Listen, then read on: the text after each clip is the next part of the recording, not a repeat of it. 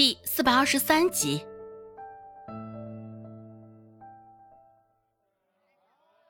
周芷等了片刻，也没有等到那男子再次开口，不免疑问道：“你难道没有什么想说，没有什么表示吗？”男子眨眨眼睛，良久，这才说道：“不知妹妹如何称呼？”“我姓周。”周芷回答道。那男子站着，比周芷高了不少。周芷说话的时候，都将脑袋抬起，视线向上。与顾寒生的妖孽长相不同，这男子的长相有几分的凌厉，英挺之气逼人。只是周芷没有想到，这男子看着人模人样，竟也这般抠搜。瞧他这意思，大抵就是讨要客栈费用无果了。周芷撇了撇嘴，也不愿继续与他多言，直接摆摆手道：“ 既然你没事，那我先走了。”说罢，周芷头也不回的直接出了房间，噔噔噔下楼出了客栈。只是那男子也是亦步亦趋的跟在了周芷的后面。原本周芷也没有多在意，只是拐过了两个路口之后，这才觉得不对劲儿，停下身形。周芷转过身，抬眼看向身后的人，不耐烦的蹙起眉头，问道：“哎，你跟着我做甚？”迎着阳光。尽管周芷此刻的视线停留在了那男子的身上，只是现在他也瞧不清他脸上的表情。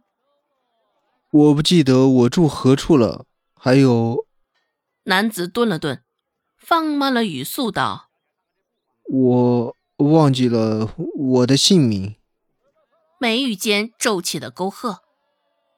现在因为他的回答又加深了几分。周芷往前走了一小步，咬着牙问道：“你开玩笑啊？”男子一脸诚恳的回答道：“真的忘记了，醒来什么都忘了。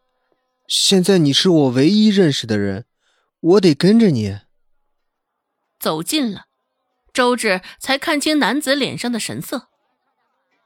只是面前男子现在也与他一样蹙着眉头。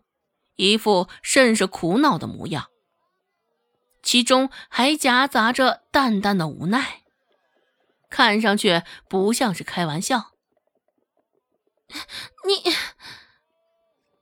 这一刻，周芷也不知道应该说些什么。被阳光照射的，现在他眼角还微微泛起了湿润。周芷一把捞起那男子的胳膊。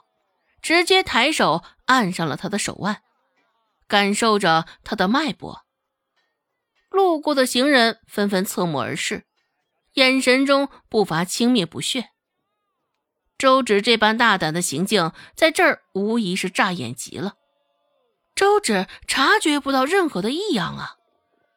把脉的结果在告诉他，眼前的男子正常极了。只是看向那男子的表情，却不像是骗他。更何况一看就知道这男子家境比他好，他又图什么？周芷想不明白。戏剧性的场面，周芷见识的不多，眼前上演的无疑就是一桩。捏着男子的手腕，周芷看了他一眼。又怀疑的重新感受着脉搏，是脉象正常。你不会是耍我吧？周芷开口问道。这一刻，真的想抛开眼前之人的脑袋，仔细瞧瞧，里面到底是怎么个情况。在男子开口回答之前，周芷又说道：“我跟你讲，我家里很穷，一千二百。”一年中吃上一两回猪肉，就已经是谢天谢地了。最近因为罗氏掌勺，吃上猪肉的次数倒是增加了不少。上有穷凶极恶的亲人，平日里非打即骂；下有狡诈深沉，闲暇无事就琢磨着如何打压亲姐妹。这话周芷没有撒谎。孟婆子周成，岂不就是如此？若不是因为攀上顾寒生这条大粗腿，指不定周芷还会是如何潦倒的境地。说罢。周芷这才看向眼前的男子，心里琢磨着：他的情况都这般不堪了，这男子应该不至于想不开，想要从他的身上图点啥吧？男子一脸平静地看着周芷，慢了半拍似的，对周芷说的话，男子表现出了些许的不解。只见他摇了摇头，一脸苦丧的说道。我真的不记得了，不知道我住在哪儿，更不知道我叫什么名字。而周芷，嗯，嗯，若这种可怜巴巴的表情由别人做起来，效果指不定没那么好。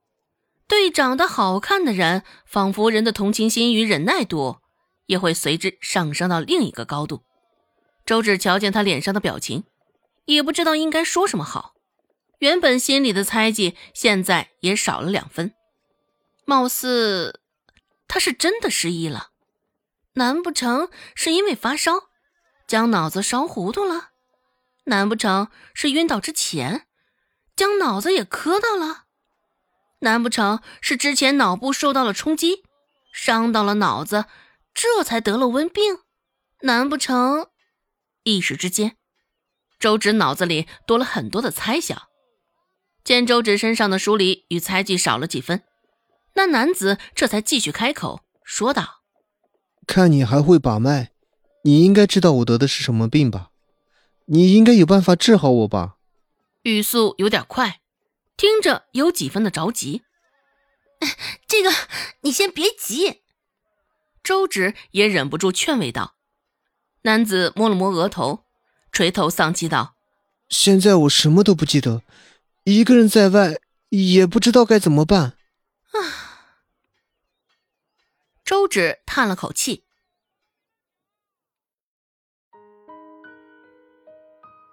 本集播讲完毕，感谢您的收听。感兴趣，别忘了加个关注，我在下集等你哦。